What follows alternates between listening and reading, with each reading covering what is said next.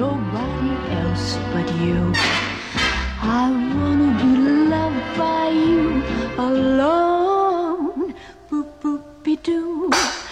I wanna be kissed by you. 大家好，这里是放大 Blow Up，我是主播丽珍。刚刚过去的十一假期过得怎么样？是不是要么就不用出门，需要忍耐无聊来获得某种幸运？要么就是出门的时候要用巨大的幸运去换取一些被波及的侥幸。你们附近的电影院还开着吗？嗯，假期中的电影院是营业呢，还是被封控，还是先停业再营业呢？你有没有去给十一档贡献一定的票房？因为多种原因，我这一次的节目预设的时候没有找到嘉宾，看来大家都不是很喜欢金发梦露，所以今天就只能自己单口了。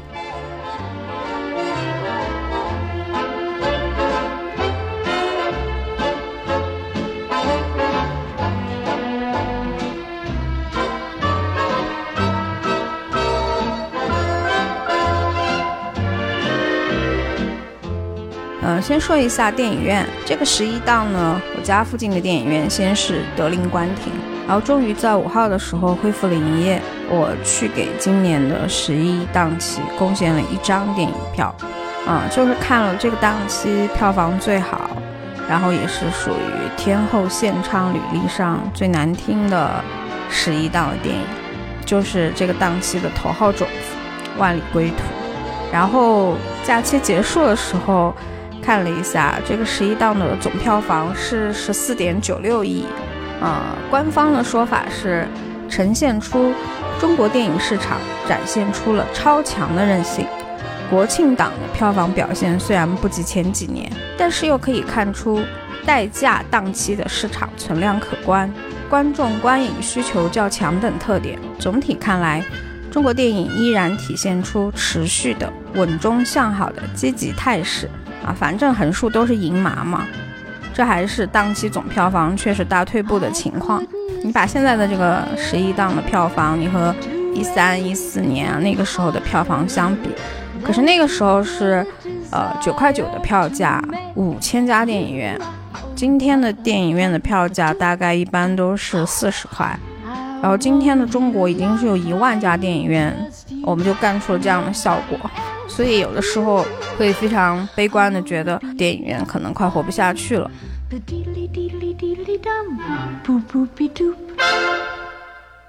那说电影院呢，是想要引出接下来的话题，是相对于要出门看的影院。那么今天的人们其实已经非常习惯在家看流媒体。今天的主要的这部电影就是流媒体发行的。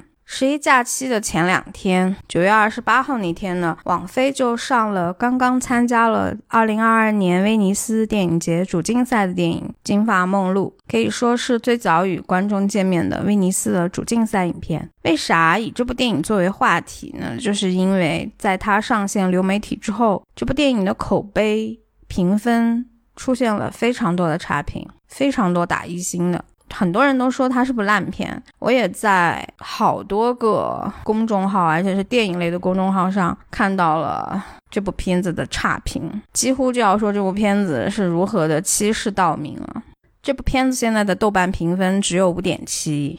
而且这部电影在豆瓣有零的那个评分表上的评分也是五星与一星齐飞，然后还是一星多，也就是五点几分的一个水平吧。很不幸呢，我给这部片子呢打了五星，站在了群众的反面。在看了非常多的批评之后呢。就稍微有一点点想说一下这部被讨伐的电影，嗯，它至于这么烂吗？就像我还有一个疑惑，就是引入尘烟有那么好吗？关于疑惑，就想要说一说。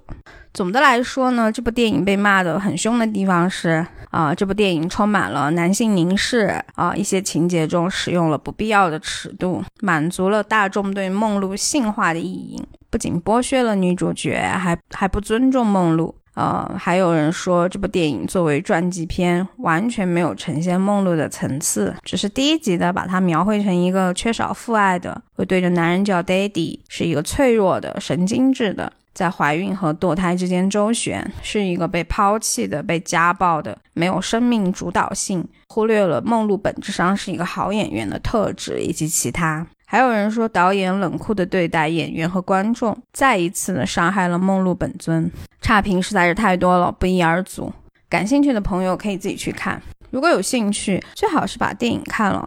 虽然这部电影还是触犯了一些影迷嘉宾日常看电影的需求的那条基准线。嗯，我有一个嘉宾朋友，他就觉得电影时长超过两小时就非常的值得怀疑，超过两小时就会让人兴趣锐减。刚好呢，这部《金发梦露》的片长呢长达一百六十六分钟，而且是有许多意识流的个人内心的呈现和特写，不仅有一定的观影门槛，而且时长确实就非常的劝退。但是如果你是梦露之类的，黄金年代的偶像历史和好莱坞文化以及时尚爱好者的话，我觉得这部片子还是非常值得一看的。至少导演拍的是电影，不是什么网大。虽然这部片子是网飞发行的，哎，现在的情况也很有意思。你只说美国吧，好莱坞的传统的几大制片厂有一些垮，有一些快倒闭的感觉，然后还有合并的合并。然后，凡是被纳入了迪士尼系统的这些片场呢，现在呢，你都需要围绕着迪士尼的精神主旨，拍一些符合迪士尼欢乐的、有爱的、正面的风格和价值观的内容。反正政治正确就是第一要素吧。那当然了，你不能说政治正确就不该提。嗯，粗糙的来说，我觉得凡是有正面也有负面吧。只能说今天的世界它有了更均质的一些。东西和照料，今天呢不再是过去了，人们在意的趣味点呢，然后价值观的变迁上啊也不太一样。然后今天的传统制片厂，它在内容创作的把握上，有一些部分它需要顾虑的也不一样了。嗯，那新兴的内容生产商，就比如网飞，那它除了用大数据的分析去定制一些内容作品以外，它现在也其实蛮愿意给一些创作者提供一些更放肆的空间。你很难讲，他给你提供这个空间是源于他的慷慨呢，还是他也希望有更多的创作者看得上流媒体，双赢嘛？那流媒体它其实也是想要在一些那个艺术殿堂上获得一些荣誉的。嗯，所以我个人的感觉就是，为什么网飞会出品这一部，据说剧本已经出来了很久，但是没有人投资的电影。当然了，你也可以说，网飞拍限制级的电影，到头来还是为了满足或者是讨好观众嘛。这部电影最被批评的一点呢，就是说它不是一部好的传记片。但这部电影它本来就不是颁奖季常见的那种为了拿奖定制的个人传记片。这部电影是由一本原著改编的，原著呢是美国作家乔伊斯·卡罗尔·欧茨的小说《Blonde》改编而来的。这本书在二零零三年的时候还被国内引进过，是由人民文学出版社出版的，名叫《浮生如梦：玛丽莲·梦露文学写真》。嗯，这是一套上下册，总共快八十万字的书。书的简介是这么写的：作为二十世纪第一性感明星。玛丽莲·梦露的出生是一个难解之谜。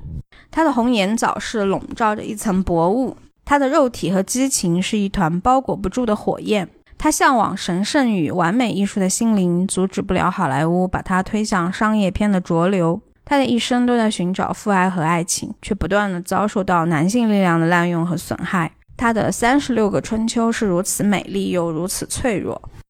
嗯，我没有看过这本书，但。结合乔伊斯·卡罗尔·欧茨写作的特点，以及引经书的名字叫《玛丽莲·梦露文学写真》，呃，原著就不能算是梦露的传记。从电影的成片上来看呢，这就是一部呈现了梦露是被大众凝视，但是不被看见，被好莱坞剥削，被世人窥视的眼光剥削，而他呢是投身于这种世事现状的非常非常极致的那个典型。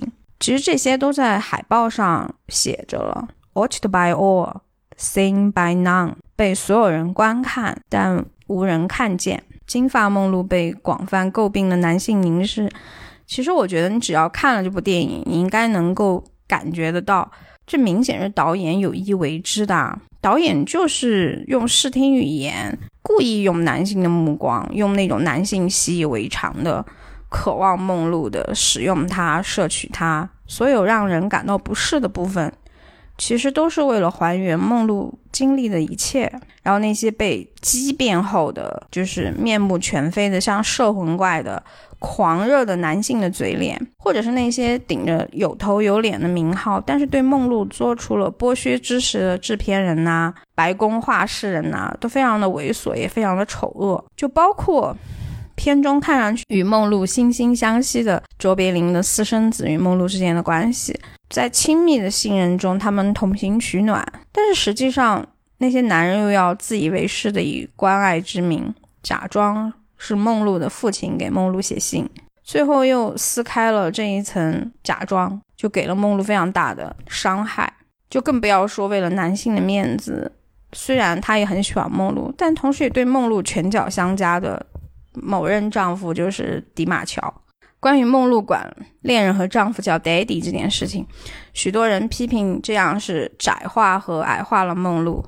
好像丰富多样的梦露被简化成了一个缺乏父爱的小女孩。事实上，梦露确实喜欢在亲密关系中称呼对方为 “daddy”。在她与克拉克·盖博、蒙哥马利·克里夫特共同参演并上映的最后一部电影《不合时宜的人》的片场，梦露就是叫盖博 “daddy”，是因为他说他的母亲告诉他，他的亲生父亲就长得很像电影皇帝克拉克·盖博。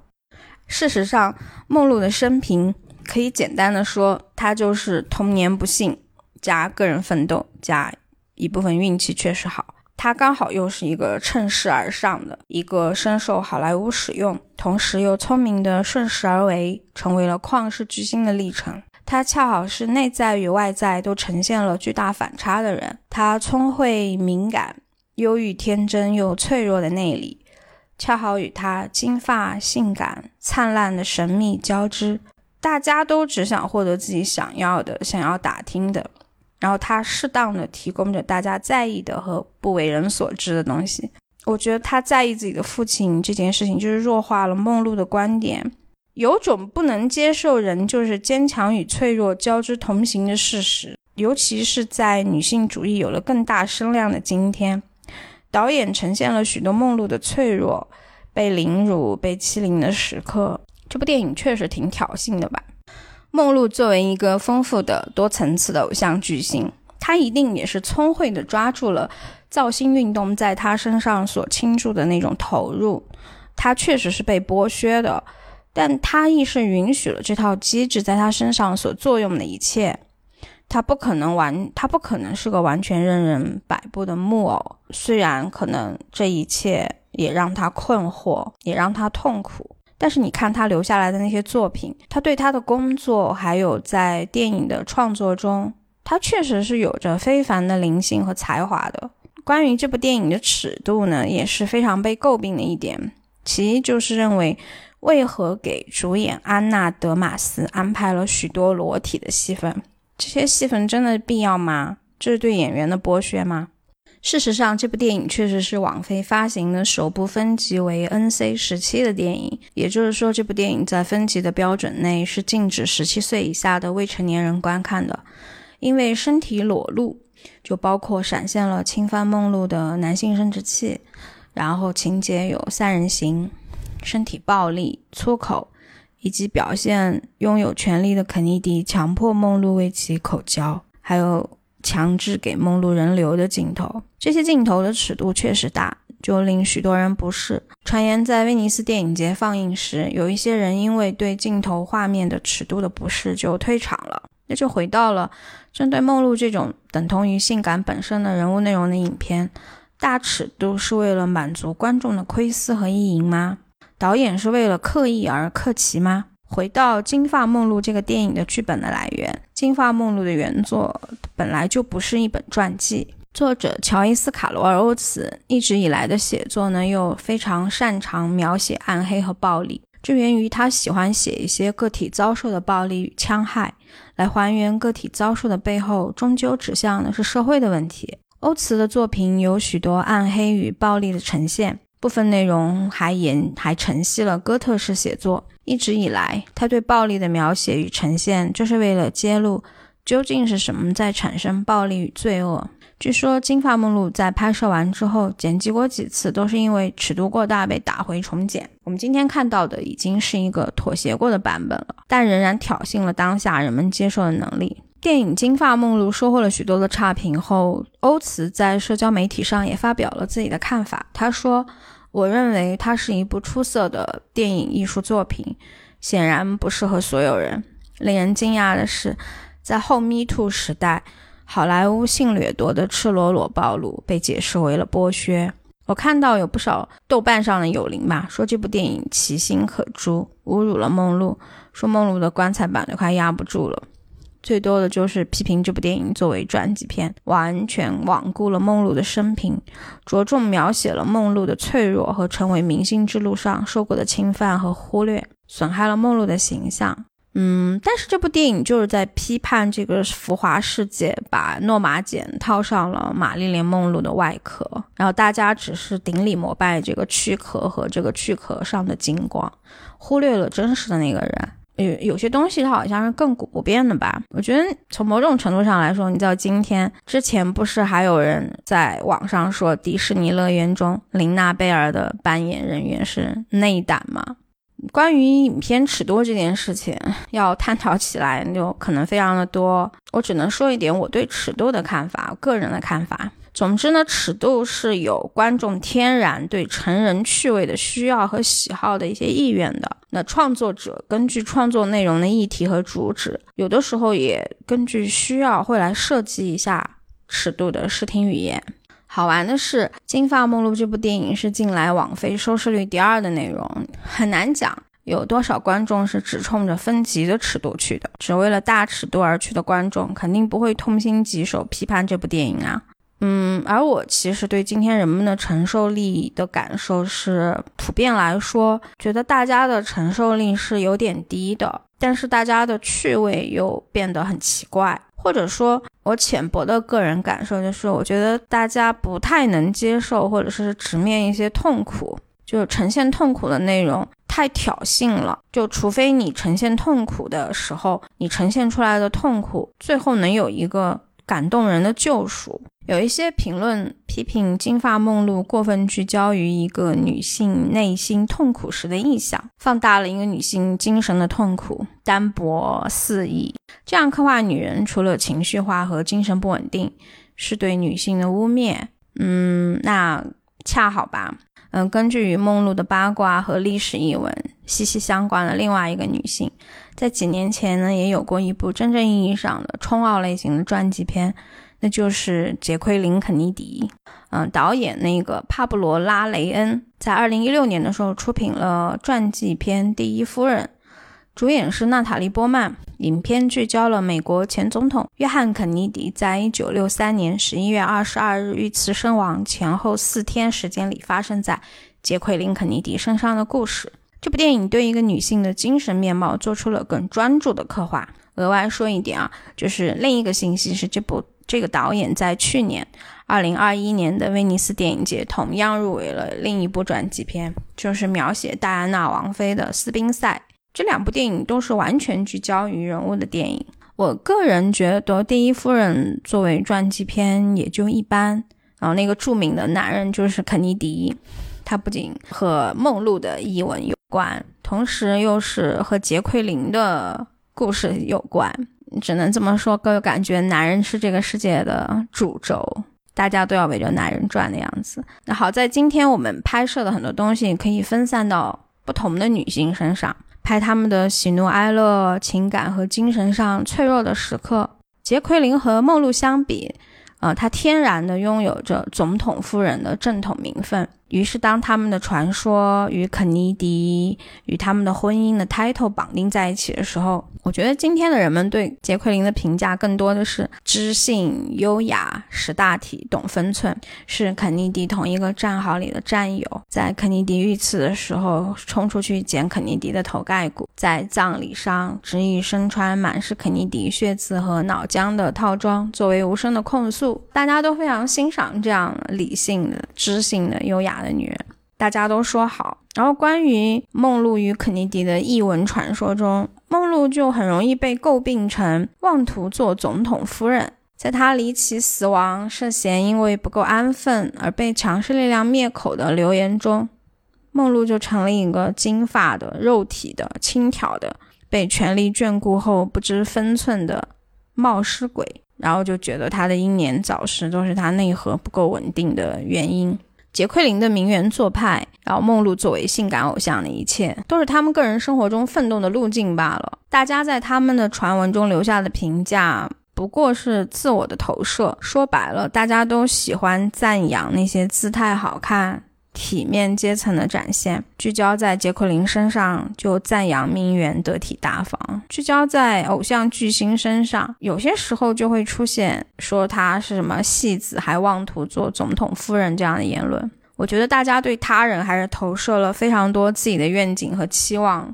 今天的社交网络上有多少对体面名媛的追捧，就有多少虚假意淫的幻梦。在杰奎琳与梦露的那个时代。杰奎琳从小就被教育要重视穿着，学会欣赏各种有品味的事物，是因为她和她的妹妹李从小就被父母身体力行的教育，必须要成为上流社会欣赏的女性，必须要紧紧的抓住上流社会对人物流动的逻辑，如何在名媛堆里杀出重围，是他们从小就学习的，因为这是他们通往财富和权力的路径。呃，虽说人生种种的充斥的代价，但我看今天那些对名媛体面的追捧，还是非常势利的价值观。事实上，成为杰奎琳那样的名媛，我觉得一般人也是做不到的。我觉得她的背后是有着非常多的代价的。啊，作为我个人来说，我其实没有那么的喜欢杰奎琳，或者说，我对她印象最深的，或者说最佩服的就是她作为时装偶像方面。嗯，但作为个体来说，她不是我那种会天然亲近的、会喜欢的女性。我觉得她太工具理性了，她自觉地与规则融为了一体，然后并且为规则创造出了更具体的模板。不过在当时，在成为自我的道路上，杰奎琳有更多的选择吗？最后来说一个杰奎琳的亲戚，他。既没有成为巨星，也没能做好名媛，人生中许多时刻都被困于落魄的灰色花园中。他就是灰色花园的主人大小伊迪。电影《灰色花园》是一部在纪录片界蛮有名的片子，诞生于1975年，是梅索斯兄弟导演的。据说当时是杰奎琳的妹妹李想要请这两位导演给姐姐杰奎琳拍个片子。在为了拍摄杰奎琳的准备工作中，梅索斯兄弟被杰奎琳住在东汉普顿的落魄亲戚伊迪母女产生了极大的好奇，于是他们最终没有拍杰奎琳，而是拍出了纪录片历史上的里程碑《灰色花园》。从此之后，这种 real movie 就站住了脚。大伊迪作为上流社会中的女性，成长和婚恋都是模板式的。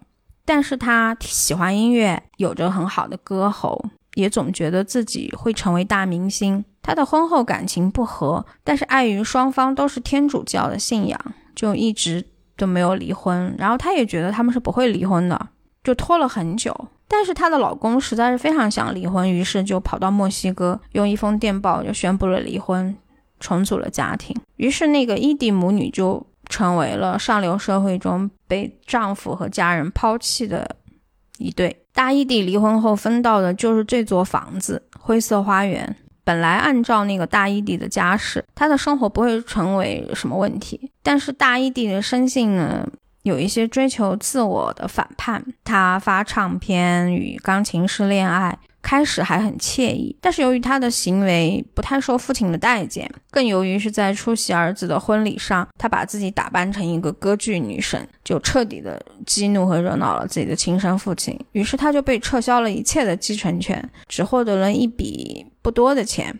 女儿小伊蒂本来的人生路径呢，是和杰奎琳差不多的。据说那个杰奎琳小的时候也经常来他们的灰色花园做客。他从小读贵族学校，相貌出众，二十出头就在纽约的社交界获得了非常多的青睐。他做过业余模特，还赢得过很宝贵的好电影的试镜机会。据说他曾经拒绝过曾经的美国首富的追求，还曾经与肯尼迪的哥哥小约瑟夫·肯尼迪约会交往。如果约瑟夫·肯尼迪没有去世的话，也许小伊迪会成为第一夫人也未可知。但小伊蒂并没有在名媛的道路上走好，她在与某上流政要的婚外情结束，其实是被抛弃之后，就心灰意冷，内心也非常伤痛。在那个时候呢，她就刚好被住在灰色花园里的母亲就叫回去一起生活。由于感情受挫，心灰意冷。他不仅答应了母亲的要求，还推掉了一个很重要的他已经获得的电影的那个面试。于是伊蒂母女就没有再离开过那所豪宅，就直到一九七零年，纽约萨克福郡的卫生局接到了群众投诉，说灰色花园的卫生情况实在太过恶劣。媒体当时的报道呢，就直接用了杰奎琳亲戚的标题。当时的杰奎琳呢，刚好正在与船王欧纳西斯闹离婚。他自己面子上可能也不是很好看，但他还是给那个伊迪母女掏了三万两千美元，就是做了修葺。环境署的人呢，在这座落魄失修的屋子中清理出了一千多袋垃圾，整个花园杂草丛生，屋内灰尘密布。然后不仅有猫的粪便，甚至还有浣熊的尸体。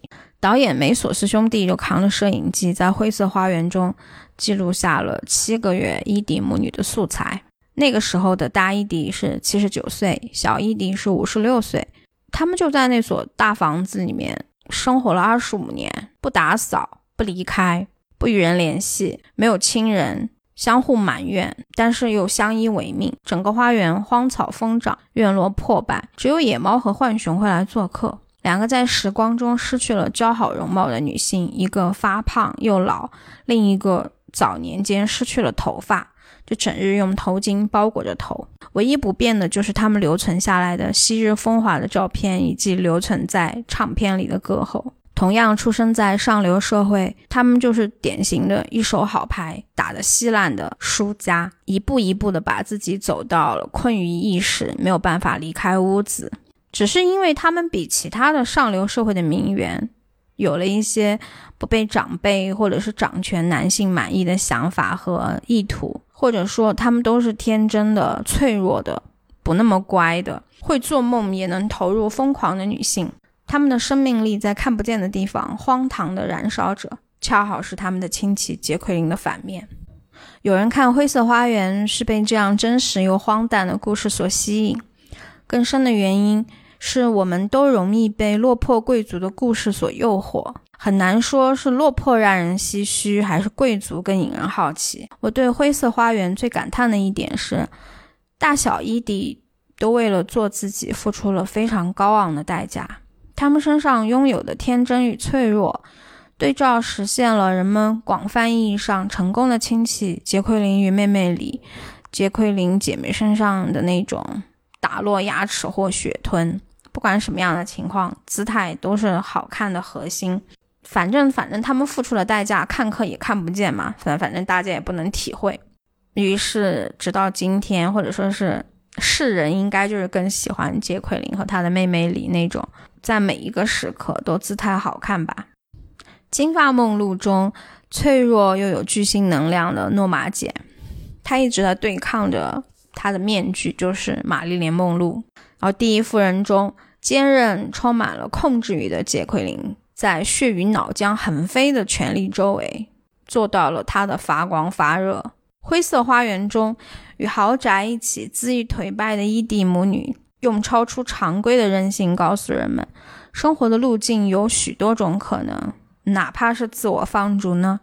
金发梦露是用许多创造性的视听语言，在虚实之间，通过描绘好莱坞与整个社会对梦露的掠夺和戕害。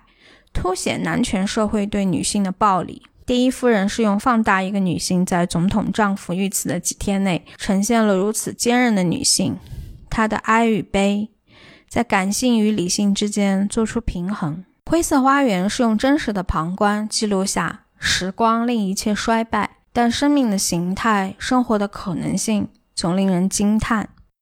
走向巅峰，或者是留下传奇的人生路，有着太多。你看不见的琳琅满目的代价，但留给女性的代价总是特别的多。belong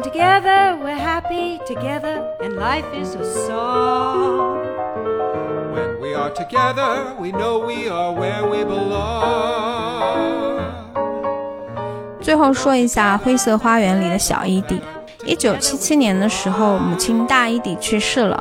两年以后，小伊蒂将灰色花园卖给了一家同意不拆的人，一共卖了二十二万美金。此后，他终于离开了他曾经不能走出的家，获得了某种自由。他开始四处落脚，去很多地方，纽约、蒙特利尔、佛罗里达，住一段时间再离开。二零零二年的时候，他被发现离世于佛罗里达的公寓中。那一年，他八十四岁。